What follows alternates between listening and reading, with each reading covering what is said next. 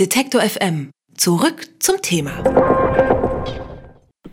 Heute trifft Brasilien im Achtelfinale der Fußball-Weltmeisterschaft auf Mexiko. Doch die Fußballnation Brasilien steht gerade nicht nur wegen Neymar und Co. im Fokus. In einer ARD-Dokumentation wurden Hinweise auf ein weit verzweigtes und häufig genutztes Doping-Netzwerk im Land des Rekordweltmeisters aufgedeckt. Welche Vorwürfe im Raum stehen und welche Beweise bei der Recherche ans Licht gekommen sind, darüber spreche ich mit Hajo Seppelt. Er ist Doping-Experte bei der ARD und war an den Recherchen in Brasilien beteiligt. Hallo, Herr Seppelt. Guten Tag. Doping wird jetzt nicht auf offener Straße betrieben. Wie deckt man so ein Doping-Netzwerk überhaupt auf?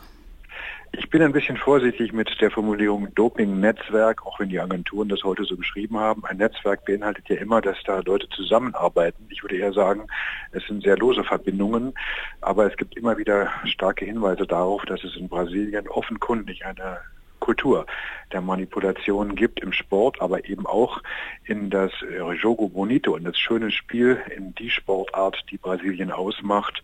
Für äh, viele Brasilianer ist ja Fußball quasi eine Art Religion. Und die Begeisterung auf der einen Seite konterkariert das, was wir recherchiert haben auf der anderen Seite, nämlich Doktoren, Ärzte, die in diesem Sportsystem offensichtlich über die Grenzen des Erlaubten hinausgehen.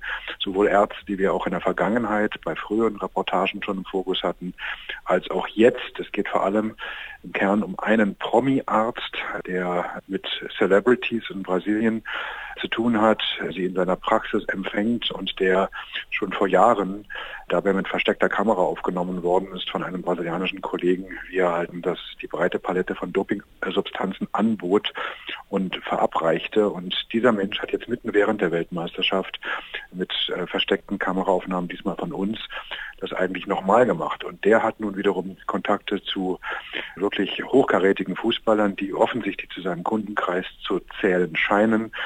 Fußballgrößen von einst wie Rivaldo und Kaká, aber eben auch zum Beispiel zu dem Dopingfall, der bei der WM oder vor der WM Schlagzeilen machte, nämlich Perus Volksheld Guerrero.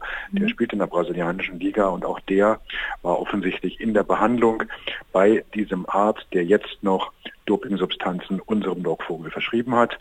Wir haben auch feststellen können, dass in Brasilien es immer wieder Dopingfälle gibt mit Maskierungsmitteln, für anabole Substanzen, wo die, die Strafen vergleichsweise milde sind. Was heißt Maskierungsmittel?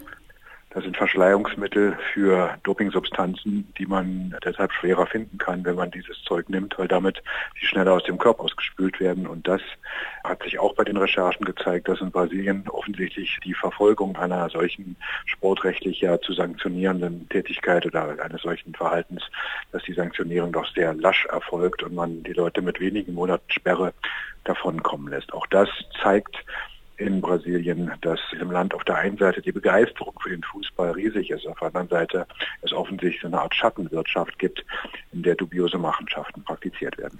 Der Arzt, von dem Sie sprechen, Mohamed Barakat, wie geht der vor? Geht man in seine Praxis und sagt, also dann prominente Sportler gehen in die Praxis und sagen, mir tut der Oberschenkel weh, machen Sie was und dann kriegt man Doping sofort verschrieben oder wie sieht's aus? So ähnlich, ehrlicherweise, hatten wir den Eindruck. Sowohl die Aufnahmen des Kollegen aus Brasilien, der uns seine Aufnahmen, die noch nie vorher gesendet war, worden waren, zur Verfügung stellte, als auch die Aufnahmen, die wir selbst gemacht haben, zeigen halt, dass es relativ einfach ist, wenn man einen Termin hat, mit ihm schnell ins Gespräch zu kommen. Er schwört offensichtlich auf den Einsatz männlicher Sexualhormone im Sport und auch darüber hinaus. Er sagt sinngemäß, dann könnte man also fliegen quasi über den Platz, wenn man so etwas verwenden würde. Und das ist schon zumindest nachdenklich stimmend. Man bezahlt dann entsprechend, dann wird man auch zu einem Doping-Dealer sogar noch äh, weitergeleitet, der dann binnen kürzester Zeit uns einen, ja, einen wirklich riesengroßen Berg, kann man sagen, von Dopingsubstanzen frei Haus lieferte. Also das sind schon Dinge, die einfach zeigen, welche Mentalität dahinter steckt und eine Mentalität, die offenkundig, wenn man den Kunden stammt, sie zumindest auch in den Fußball hineinreicht. Wissen die Sportler, welche Medikamente und welche Substanzen sie da nehmen oder vertrauen sie ihrem Arzt blind? Kann ich nicht im Einzelfall sagen. Das sind dann sogenannte Nahrungsergänzungsmittelmischungen und dann im Vorhinein darüber gesprochen wird, mit wirklichen Sportlern und nicht mit Lockvogeln wie den unsrigen.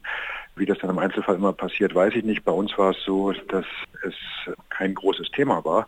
Aber sich dann herausstellte, dass bei diesen Nahrungsergänzungsmitteln dann zum Beispiel ein Brustkrebsmedikament für Frauen drin war, das auf der Dopingverbotsliste steht, oder Cortisol, ein Corticoid, das entzündungshemmend wirkt und das im Wettkampf verboten ist.